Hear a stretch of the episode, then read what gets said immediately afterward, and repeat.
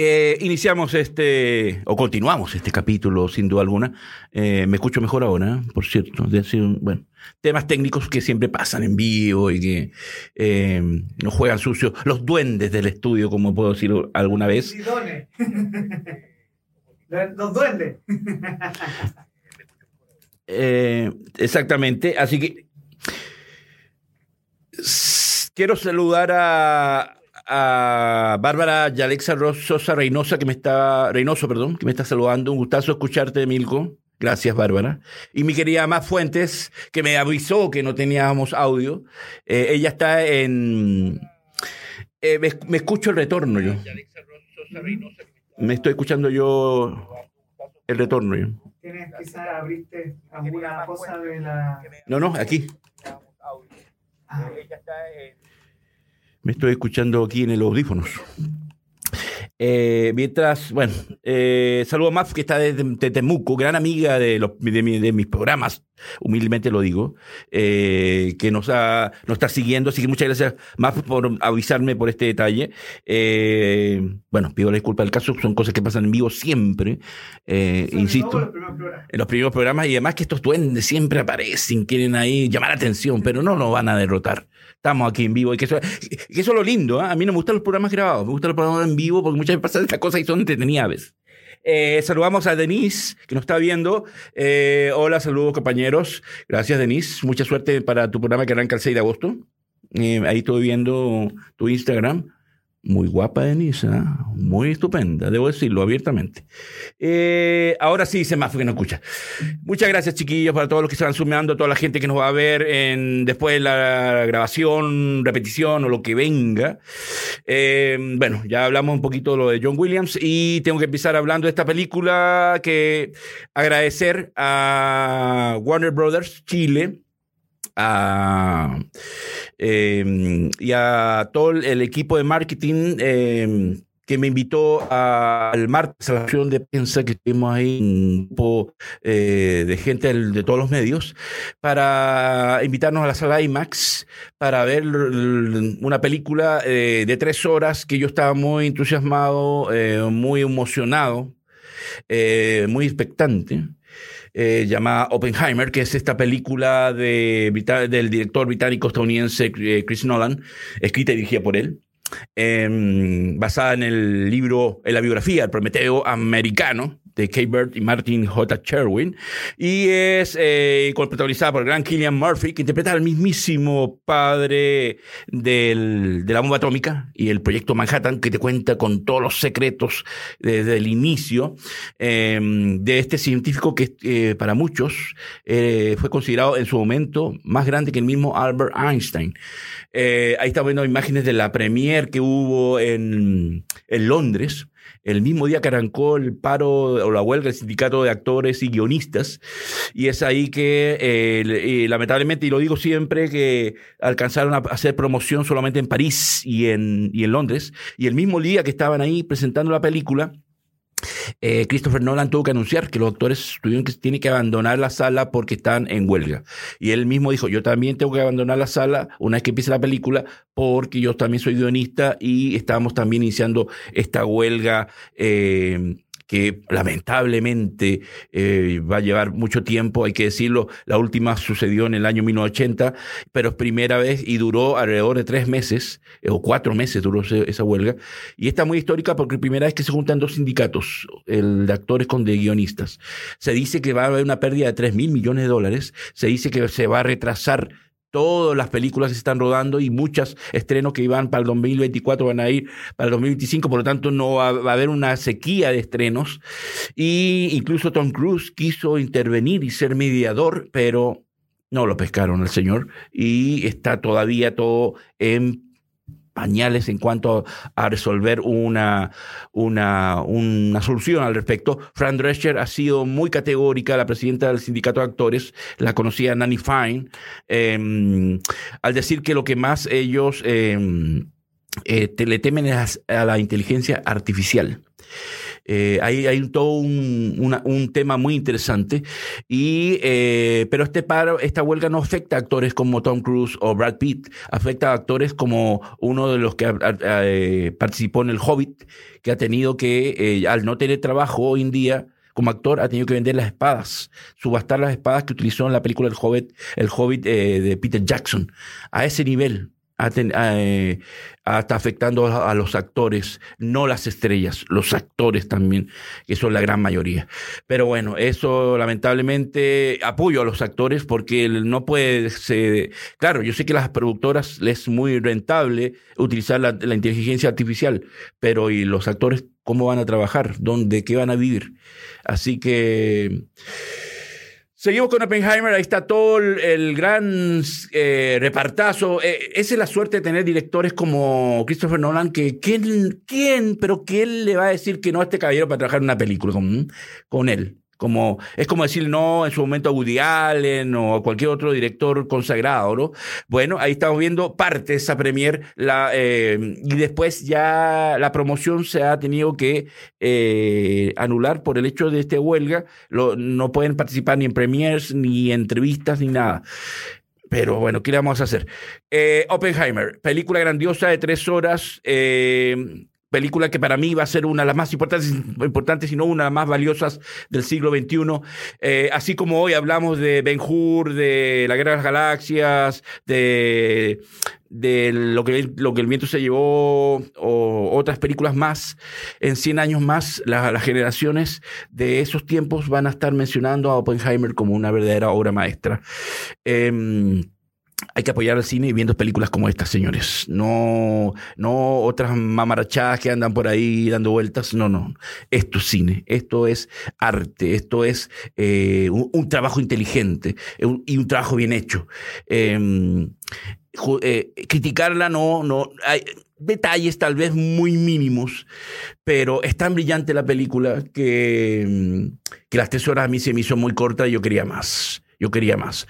Eh, es, tan brillante la película que eh, aparece el actor Tom Conti in- interpretando a Albert Einstein y hay, unos diálogos muy geniales entre Oppenheimer y, Einstein que son pero maravillosos.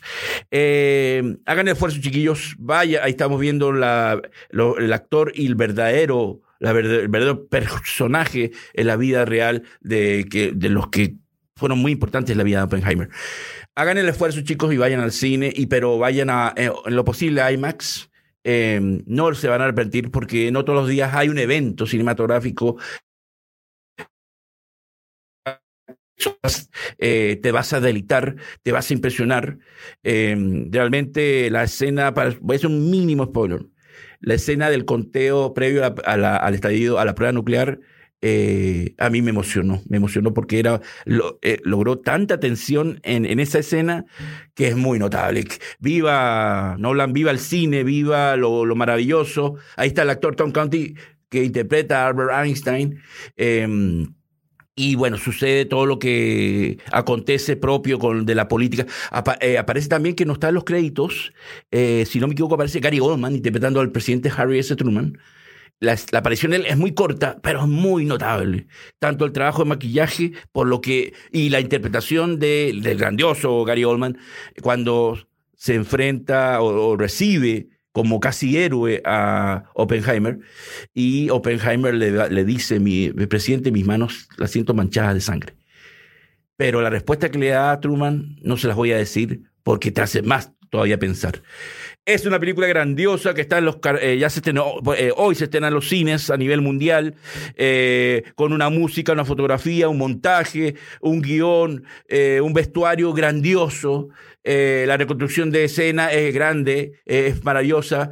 Atención que va, si Robert Downey Jr. ha dicho que es la mejor actuación de su vida, le creo porque si en la, en, la, en la, temporada de premios no le dan un premio a este señor, yo eh, eh, agarro este computador y lo tiro por la ventana de la radio. Eh, es, es, muy injusto. Y este señor también eh, demuestra lo grande que es como actor. Em, es muy emocionante la película, eh, desde el trabajo de verla, el tiempo eh, al respecto. Eh, así que, eh, ¿qué puedo decir más sobre esto? Bárbara, Nos está preguntando, Milko, ¿crees que Nolan hizo el mejor trabajo de su vida comparándolo con...? Sí, mi querida eh, Bárbara, gracias por la pregunta. Eh, insisto, cuando es un realizador, es como cuando Spielberg, que es uno de mis favoritos, hizo Ryan, que dije, ya, con esto este caballero, y después hizo Munich, y dije, por favor, eh, qué grande es. Y este señor tiene sus películas, mi favorita de todas es siempre va a ser Interestelar, pero ahora viene esta. Y entonces, si cuando te superas y logras hacer algo tan brillante, entonces, y dejar la barra, la barra tan, la vara tan alta, eh, es un problema para él. Porque yo no sé qué va a hacer después con Oppenheimer en el sentido de lograr tanta magnificencia visual. Eh, así que sí te respondo, mi querida Bárbara, eh, es el mejor trabajo de su carrera. está Oppenheimer y sus anteriores. Eh, y, em, pero eh, Interestelar siempre hace muy brillante, pero esta película viene a marcar pauta. Absolutamente. Eh, de nada, mi querida Denise, gracias por, tus palabras. y Bárbara dice, ¿crees que habrá una revolución en cuanto a cómo seguir al cine en ahora con esta huelga? sí, por supuesto que sí, tiene que haber una revolución porque ahora em, lo que pasa es que el, tema está que lo que se está imponiendo mucho son las, plataformas. Netflix, Amazon y demás, Hulu y todos, están diciendo que ellos otorgaron una buena propuesta y no quisieron, entonces ya como que no pueden dar más.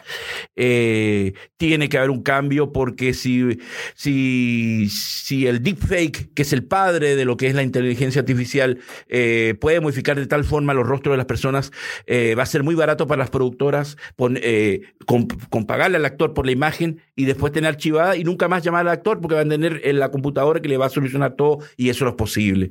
Eh, eh, la inteligencia artificial tiene que estar em, para el bien como ha sido en películas como Jurassic Park y otras más que nacieron para aportar al cine. Pero mm, si vamos a estar con esas, esas letras chicas para los actores, no me parece justo. Eh, ahí estamos viendo más imágenes del verdadero Oppenheimer, eh, J. Robert Oppenheimer y Kira Murphy. Em, decirles que esta película, eh, primero, es la más larga de todas. Eh, la más larga había sido Interestelar. Eh, segundo, que es la película, primera película que está, escribe Nolan en primera persona. Es la primera película que mm, incluye un semidesnudo, que nunca se había visto una película de Nolan. Es la primera película que, eh, que trata un, que hay un, un, peso importante a una historia de amor con consecuencias muy, muy, muy terribles. entonces, la carrera de todas sus películas es una novedad todo lo que está mostrando eh, nuestro querido Christopher Nolan. Em, eh, es una experiencia, es una experiencia cinematográfica eh, absolutamente. Usted tiene que ir ese día. Yo sé que conozco mucha gente que me ha dicho que voy a que quieren ver el mismo día Barbie y Oppenheimer. Eh, no, no, no. Eh, lamentablemente yo vi primero Oppenheimer, después Barbie, y es como, es como, no sé, es, no quiero ser injusto con Barbie, pero la comparación es muy odiosa de una obra maestra a una película banal eh, es muy odiosa. Entonces, eh, ya, eh, si van a hacer eso, no lo hagan, se los digo. Mejor ese día vean Oppenheimer porque van a salir agotados de tanta información y de tanta pasión. Y después ir a ver a Barbie no la van a pescar. Mejor vayan otro día y con, una, con otra mentalidad, porque Oppenheimer, eh, como dije, es una experiencia cinematográfica compleja, muy intensa, con mucha información, como son las películas de Nolan, porque una sola vez no basta. Eh, y en cines hay que verla, porque si no, no vayan a, buscar en esas plataformas raras que hay por ahí y, vean estas copias mal hechas. No, no, no, no, no. Esta película es para verla en una pantalla grande, porque es una falta de respeto para la película y para el director y, para ustedes mismos, porque no van a decir, no van a, no van a encontrar el, disfrute que, que viví yo. Em, yo no quería irme ese día, yo estaba, pero quería, repítanla, por favor, repítanla, pero no pudo ser. Así que voy, quiero verla de nuevo, por favor, se la recomiendo. Oppenheimer, grandiosa, maravillosa, em, que está basada en, este libro, El Prometeo Americano, El Triunfo y Tragedia. De, ahí está el libro. Este es el libro, El Triunfo y Tragedia de J. Robert Oppenheimer. Em, lo interesante que, eh, y, y Murphy lo dijo en una entrevista, que eh, nunca utiliza CGI. Entonces la escena del estallido, no puedo contar más, por Dios, no puedo. Eh, por Dios, tienen que ir a verla rápido para poderla comentar y, decirme eh, que les gustó mucho. Eh, no, usa, no usa SGI, no hay computadoras, es todo real. A la vieja usanza, como son los maestros. ¿no? Como Scorsese, Spielberg, eh, Coppola, todos esos grandiosos. Eh, eh, la tarea para la casa en IMAX. Si no pueden, sala tradicional, pero IMAX es lo que está hecho. Em, sabemos que que esta película, por supuesto, en, taquilla no va a poder competir con Barbie, porque obviamente son mercados y públicos absolutamente distintos, pero hay que apoyar las buenas películas, hay que apoyar el buen cine. Em, insisto en ello, eh, y eh, tres horas que eh, es, muy, notable una película. Yo tenía mucho tiempo que no vi una película que me llamara tanto la atención y que cumpliera todas mis expectativas. No puedo decir más al respecto, dejamos hasta ahí, porque... ¿Qué nota? ¿A qué nota? un 19, un 20, un 50, un 100, un 200, un 5000. Eh, es muy genial, es muy buena, es una obra maestra donde la pongan. Eh, es una película que no puede pasar indiferente. Eh, es que yo a mí me emociona mucho decirlo cuando, cuando los trabajos están bien hechos y se nota que no es un trabajo de, por encargo o que te pagaron, Aquí hay trabajo estudio, investigación, hay un equipo profesional importante y cuando se, ve que trabajan con toda la entrega y, se ve el resultado, a uno como espectador lo emociona mucho. Em, un 7, un 7 o un 6,9 para decir que no, exagero tanto eh, de esta película que ojalá, ojalá ustedes vayan a verla y la disfruten y, le den gracias al cine por darnos esta oportunidad. Así que eh, para otro programa hablaré con más detalles, porque al hacer eh, comentarios con sin spoiler es muy difícil, y más esta joya. Pasamos a la segunda película.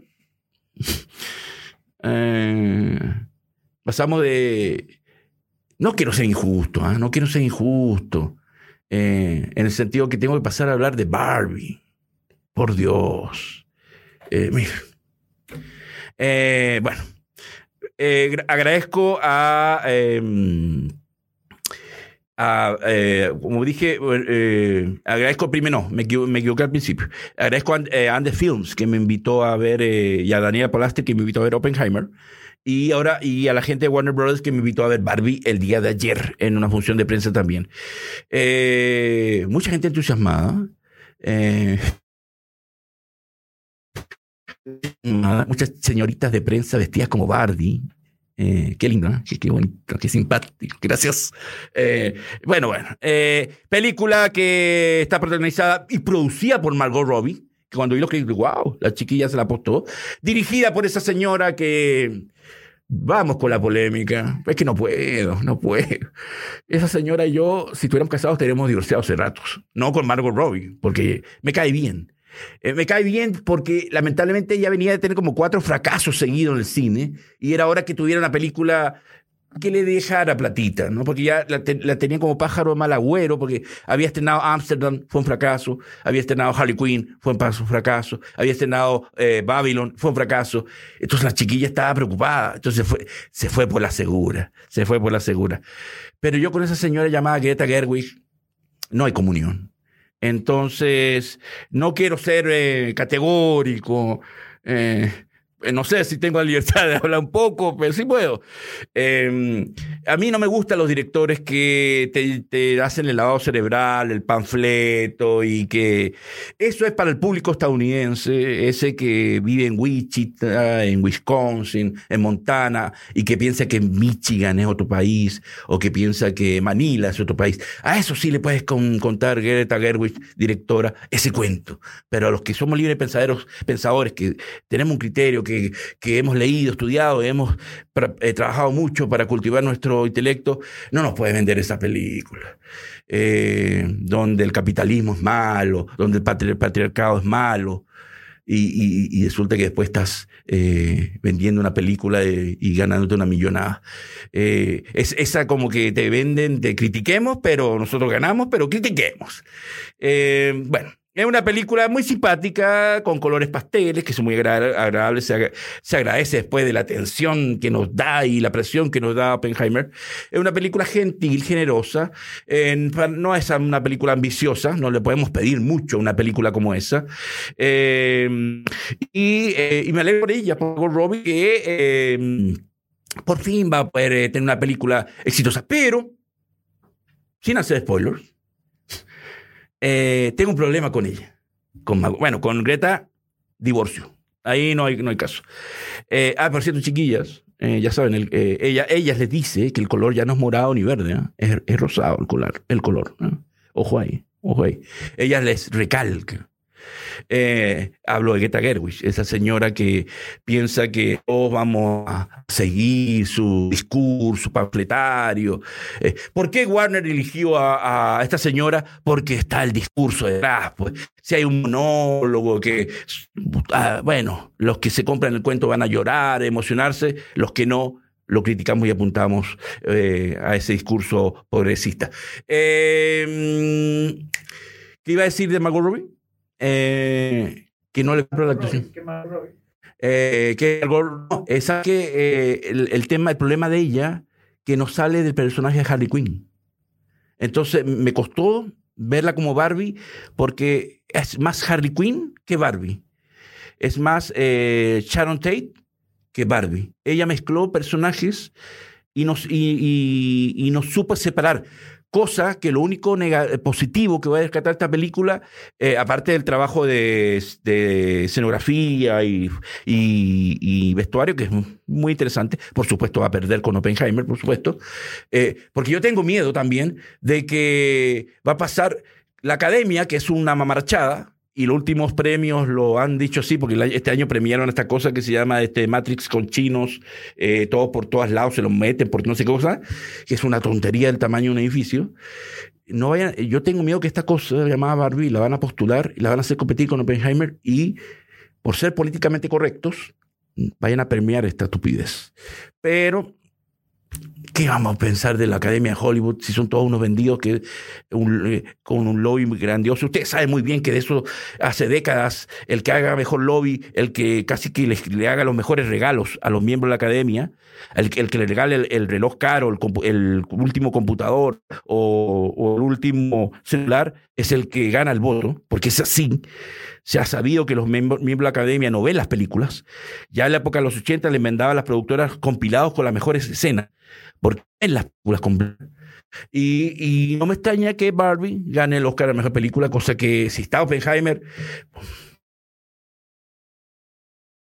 y la academia, como no son unos dedos, eh, eh, puede darse a acontecer. Em, ¿Hay comentarios? ¿Qué? Eh, dígame al respecto. ¿qué, ¿qué, más nos dicen? La edición de arte es una maravilla, dice Bárbara de, de Oppenheimer, ¿no? Eh, mi querida Bárbara, vaya a verla y después va a estar, va a estar feliz porque se da cuenta de lo magnífico que es el séptimo arte cuando, cuando el cine se utiliza para bien y te, y te hace una crítica, porque también hay una crítica y una crítica clarísima del horror que este señor Oppenheimer no sabía, no dimensionaba. Y, y voy a hacer otro spoiler de Oppenheimer. Tengo que hacerlo. Tengo que hacerlo. Tengo que hacerlo. No, una escena en que se, de las grandiosas que se, que se, se junta, se reúne con, con Einstein y le, le muestra la fórmula que, que hace llegar a la bomba atómica y Einstein se lo devuelve. Y le dice, conmigo no cuentes. Eh, así que, bueno, la señora, eh, nuestra querida eh, Margot Robbie la van a ver más como Harley Quinn que como Barbie. Pero lo positivo de la película iba al gran Ryan Gosling, ¿no? Eh, qué buena, bueno, sabemos que es un buen actor. Lamentablemente, el grueso del público o las señoritas van a ir a verlas por sus calugas. Y, no lo digo yo, lo he leído eh, con la excusa de, llevar al hijito o la hijita, es para ver las calugas de Ryan Gosling, cuando hay que ver la muy buena actuación, porque él sí le da una identidad propia a Ken. Y lo interesante hubiera sido que Ken, la película había sido contada en primera persona de acuerdo a la visión de Ken, porque cuando aparece Ken, es muy graciosa la película, pero Ken es secundario y mayoritariamente sale Barbie y Barbie es Harley Quinn. Entonces ahí fue una lata para mí.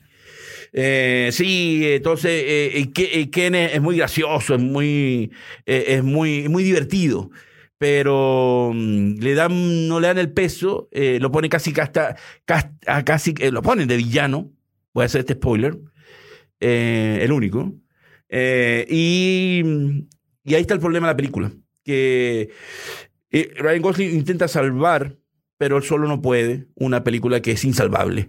Em, pero vayan, corran el viejo. Yo por lo menos agradezco a Warner que me invitó y voy a ser sincero, eh, me ahorró las lucas porque si, yo no pagaría una entrada para ver esta película. No la pagaría, me dolería muchísimo, me sentiría muy ofendido.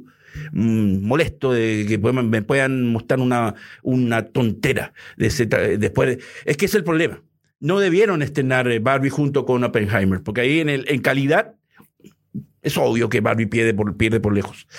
Pero eh, quiero reconocer también que en otros programas lo dije, que yo fui de los primeros que me burlé de Ryan Gosling cuando vi la foto y dije, no puede ser. Y resulta que Ryan Gosling es el que salva a nivel interpretativo la película. Hace una gran actuación, ¿eh? hace un muy buen papel. Es muy gracioso, muy divertido. Eh, el problema es que Margot Robbie se preocupó más de la producción que de interpretar a, a, Barbie. Y esta señora Helen Mirren, que está recibiendo cuanto a película, que hace la voz en off de narradora y realmente es innecesaria, eh, no aporta nada. Y para los que quieren ver a Dua Lipa y a John Cena, mejor vean un concierto de Dualipa o vean una película de John Cena porque va a aparecer más. Eh, ¿Qué más le puedo decir, Barbie? Eh, vaya a verla con el riesgo. Eh, yo he visto Oppenheimer y el resto para la casa. es más, en vez de ver Barbie, lo estábamos hablando aquí con mi querido Orlando Cisterna ayer, que lo dijimos, dijimos en live, vean el talentoso señor Ripley, que es una joya absoluta y no pierden el tiempo con esto. Eh, y otro detalle, eh, tengo que evocar a Oppenheimer nuevamente, porque hay actores que se interpretan a sí mismos y por, y por fin es la segunda película que veo a Matt Damon que no, no, no actúa siendo Matt Damon, es, actúa interpretando a un general estadounidense que le da el vamos a Oppenheimer. Eh, y cuando un director logra sacar a estos actores que siempre se interpretan a sí mismos, es un gran director. Y Nolan logró que este señor... Em, eh, no, no saliera del molde de esas películas que, como Adam, Sandler o otros más, que siempre son ellos, nos, no interpretan. Y aquí eh, el señor Nolan logra eso. Barbie, aquí está el un gran trabajo vestuario, Em, sale, al final sale el tema de Aqua, que yo decía, qué raro que no salga el tema de Aqua. Sale el tema de Aqua al final los créditos, pero en una horrible versión trap y rap, y la versión original que es más bonita no la dejaron. Pero bueno, eso es lo justo y toda la cosa. Eh, eh, aparece Will Ferrell, que es otro que se interpreta siempre como Will Ferrell, así que lamentablemente cuando lo dije, ah, aquí, aquí, aquí vamos para mal, porque ese tipo siempre actúa como él. Ya, ya yo estaba así como en el asiento, así como que retorcijándome. Y, eh, y, eh, y, por cierto, eh, esta película está basada en un libro feminista, así que no me vengan a decir que, porque al principio habían dicho, no, si Barbie no hace una película feminista, no, nada que ver. Y después lanzan este cuentito que es un libro feminista. por cierto, Margot Robbie no era, como pasa en estas películas, no era la primera actriz escogida, era una comediante, Amy Schumer, una, que es una chica, a mí me gusta, es graciosa. Ella iba a ser la primera Barbie escogida, pero vio el guion y dijo, no, señores, esto no, no es ni feminista ni, ni es divertido. No quiero hacerlo. Y ahí hicieron el cambio, el recoveco de hacer una película feminista, porque en principio no había. Y ahí llamaron a la niña Simbo, la señora, que siempre sus películas son el mismo cantaleta y la misma lata. Eh, la señora Greta Gerwig. Yo sé que vas a ver ese programa Greta y me vas a odiar, pero no nuestro, tú sabes que, aparte que estás casado, tienes pololo, no sé, no me interesa. Pero, eh, y por último, Barbie es un canto, es una carta de amor de Mattel a Mattel es una carta de amor de Mattel al feminismo y es una carta de amor, de amor al público que tiene que. mm, aparte que es una gran campaña, porque al final, en la parte final asentó un, un catálogo de todas las muñecas. A así como a modo de exposición, pero te, te- te están vendiendo las muñecas. Y es un. eh, y, y es un canto. Es un. Es un. Es un. Un apasionamiento de Mattel a decir que grandes somos y ahora vamos a ser más ricos todavía. Y, y el capitalismo nos sirve, pero nos sirve a nosotros. Eh, lo único que puedo rescatar, como dije, aparte del vestuario, la, la fotografía también eh, no es mala, el vestuario también, pero eh, ya yo sé que Oppenheimer va, por lo menos, si la nominan al Oscar, va a ganar por lo menos unos 10, 9 o 10 Oscars, por lo menos, no, no exagero. Ustedes cuando la vean se van a dar cuenta. Barbie le van a dar un premio consuelo, pero como la academia es un chiste, ahora el próximo año vamos a estar comentando que ganó el Oscar a Mejor Película. Pero bueno.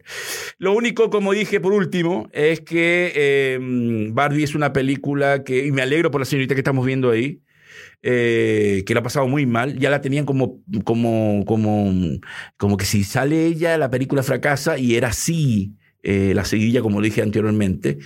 Eh, ahí estamos viendo, eh, al inicio está esta escena que ya de por fin, a mí, que apareció en el tráiler, que me molesta esta comparación de 2001, Odiseo de Espacio, cómo se habrá revolcado Kubrick en la tumba al- al- al enterarse de, de la falta de respeto de esta obra maestra eh, que es 2001 y que la y se burla. Es una película que intenta burlarse muchas cosas, le salen unas y otras no, pero, eh, pero con todo el rato la cantaleta que esta directora insiste en lavarnos el cerebro.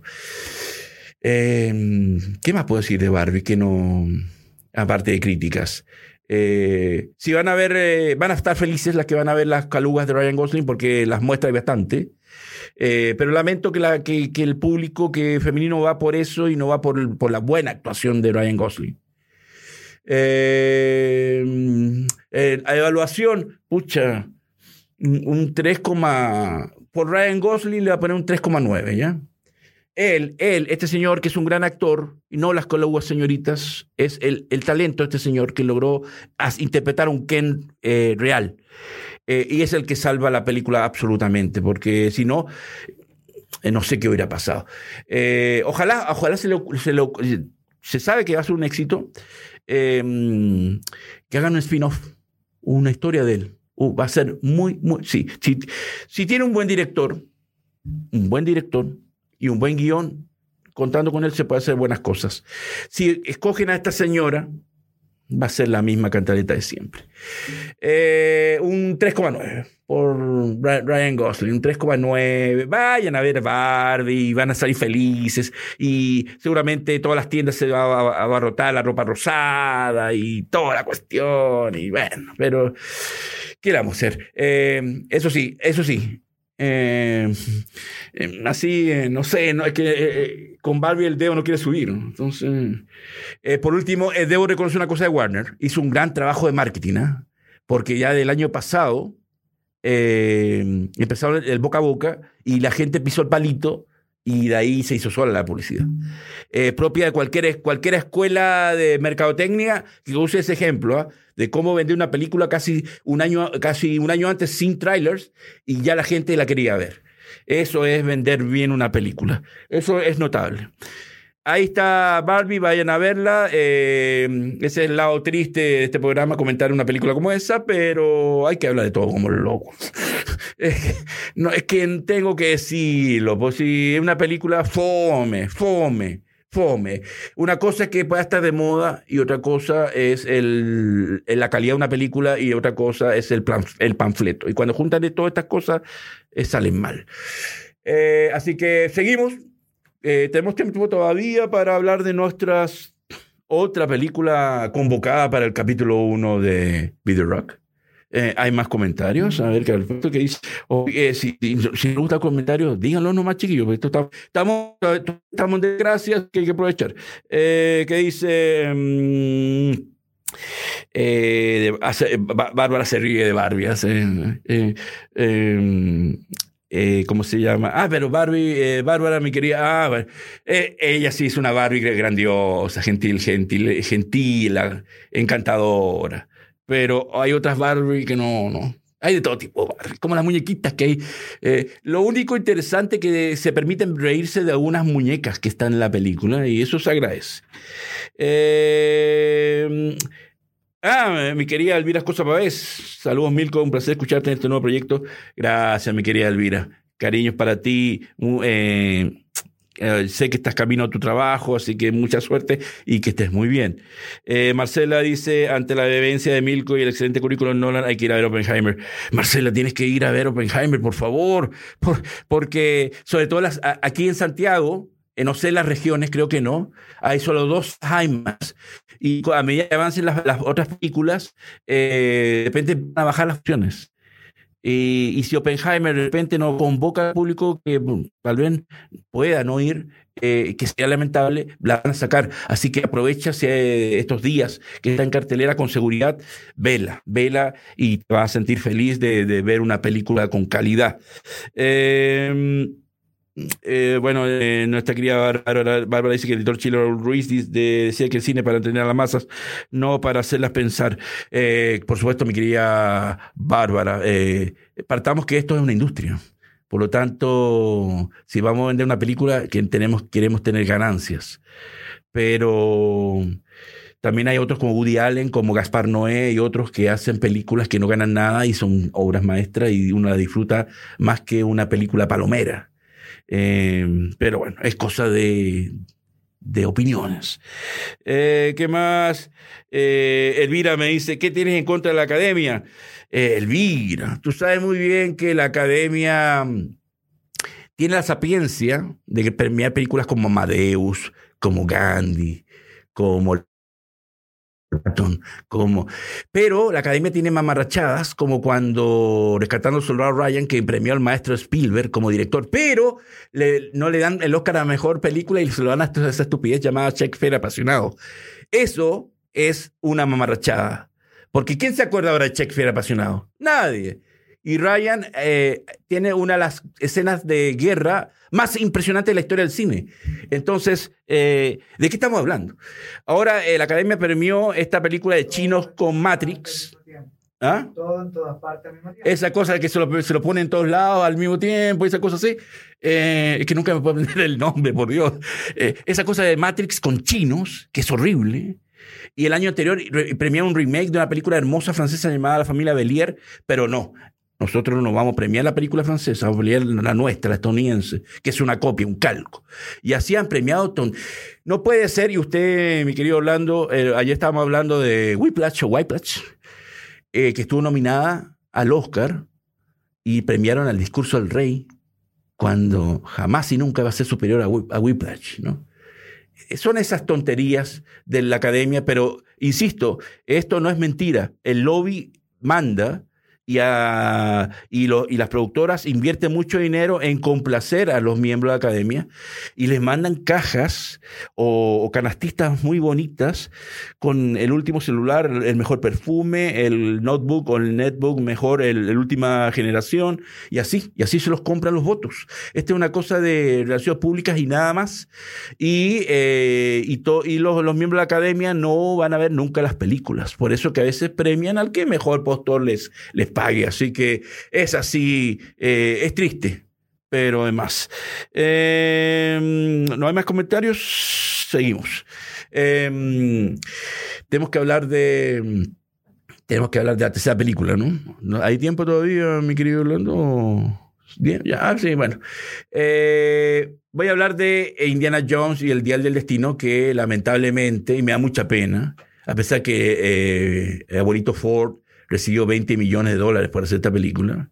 Una película que costó 330 millones y que ya Disney ha catalogado como uno de los peores fracasos eh, de este 2023 para ellos. Eh, la película que lamentablemente no convocó al público eh, objetivo, que es el público adolescente, sí hizo recobrar post-COVID al, al, público maduro, al público adulto, que lo hizo volver al cine, pero esto no bastó. Eh, ha sido un fracaso taquilla. Eh, cuando es una película bastante. Ahí está el maestro eh, Harrison Ford con el creador del personaje, el gran George Lucas. pero el problema está que yo creo, yo que soy un gran fanático de Indiana Jones, que de los 17 años, de 16 años vi la primera película, eh, creo que todos estábamos de acuerdo que esta película por lo menos que superara la anterior a la de Indiana Jones y la calavera de cristal y la supera por lejos. Eso ya nos tenía contentos porque la anterior nos dejó a gusto a poco y estábamos bastante tristes. Pero, eh, pero yo estaba claro que también y todos los comentarios que he leído también de especialistas, estábamos claros que nunca iba a igualar, igualar a la trilogía original. Eh, a pesar de que Spielberg estaba productor ejecutivo junto al señor Lucas, eh, y a pesar de que Spielberg dijo la cuarta, que es la peor de todas, eh, y, el que, y el director James Mangold, que es un gran director, es el mismo director de la película Logan, que para mí es una de las, mm, una de las grandes películas, una de las muy buenas películas de toda la factoría Marvel, por lejos, que fue la primera película que obtuvo una nominación al Oscar siendo de Marvel, como mujer guion, y, sabemos muy bien que Logan es una gran, gran película, pero no le dio el espíritu a que necesitábamos el personaje. A mí me faltó que la primera parte de la escena, cuando sale este Harrison Ford, ya gracias a la inteligencia artificial, aparece joven, que ahí es, es un ejemplo de lo que reclaman los actores que pusieron a un doble, ahí no está Harrison Ford nunca en esa parte, él no hizo nada de esas escenas, pusieron un doble muy parecido en físico, pero la cara la puso la computadora. Y ahí está el peligro que los actores están reclamando en la huelga. Eh, esa, esa, escena de introducción, que siempre es muy espectacular, por lo menos las tres primeras, aquí no lo noté. Aquí no me dio emoción, no me dio, eh, no me cautivó. Eh, me, asombró el trabajo del CGI, pero nada más. Eh, la parte final sí. Esa parte final sí me emocionó, eh, no me sacó lágrimas, pero sí me hizo un pocherito, porque es muy linda esa última parte.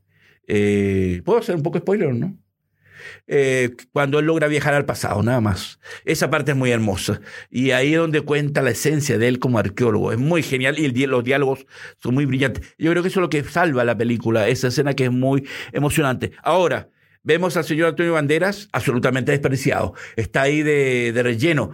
Eh, la escena dura, él aparece como 10 minutos, 5 minutos, y ahí mismo lo, lo matan.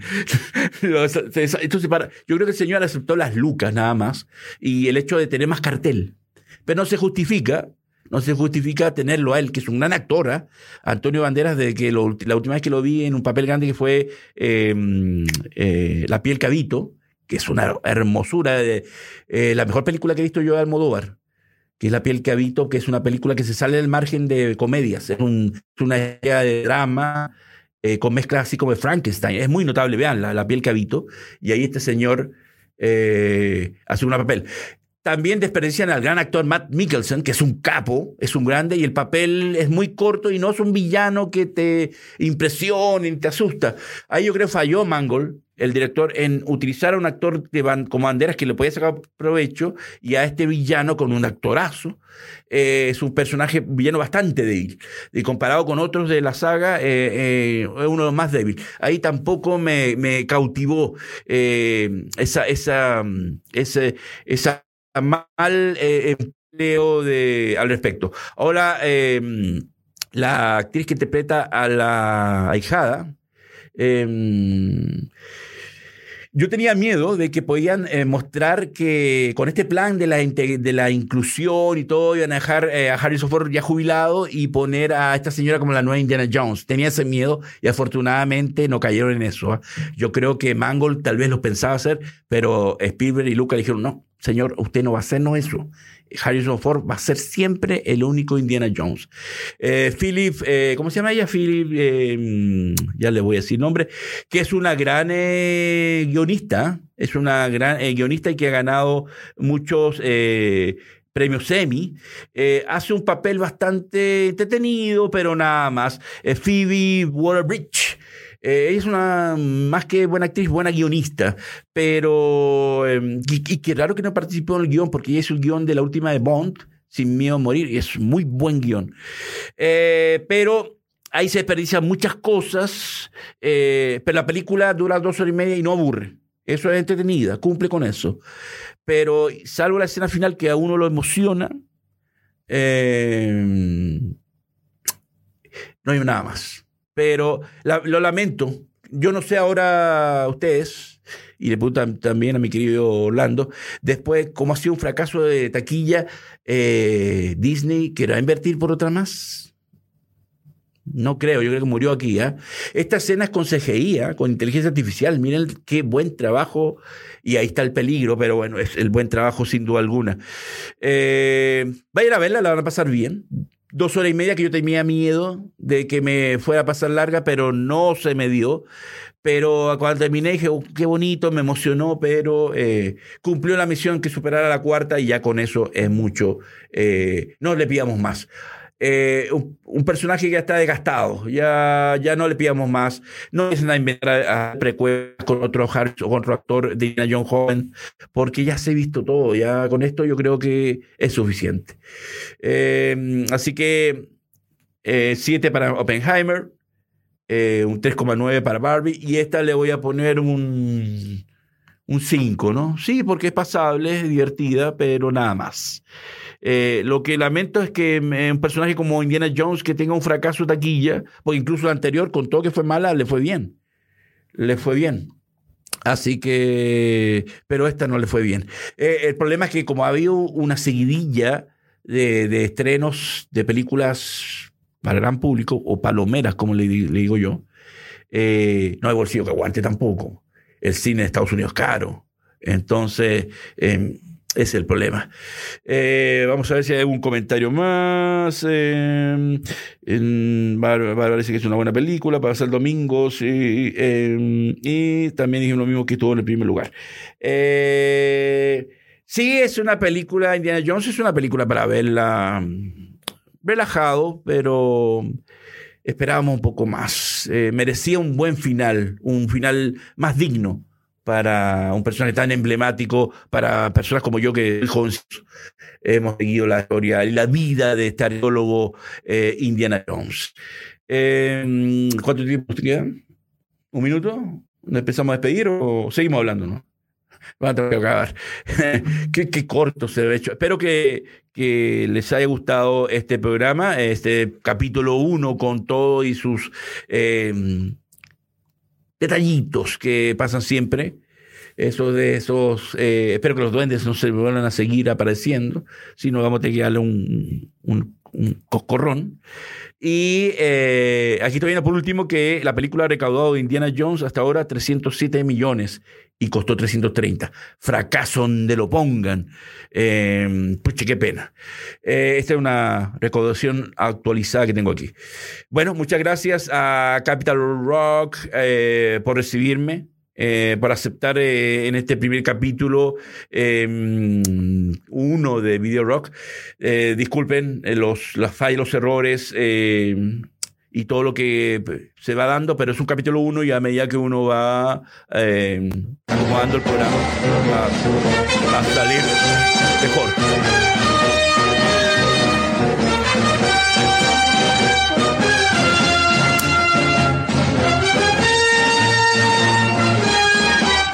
Muchas gracias. Esperamos el jueves a las 19 horas, capítulo 2. Estaremos hablando, eh, ojalá, de Misión Imposible. Y ahí estaremos viendo qué otros temas podamos sumar del clásico o del de todos los tiempos o, los grandes estrenos. Así que pase amor con mi Ringo, cuídense mucho y muchas gracias.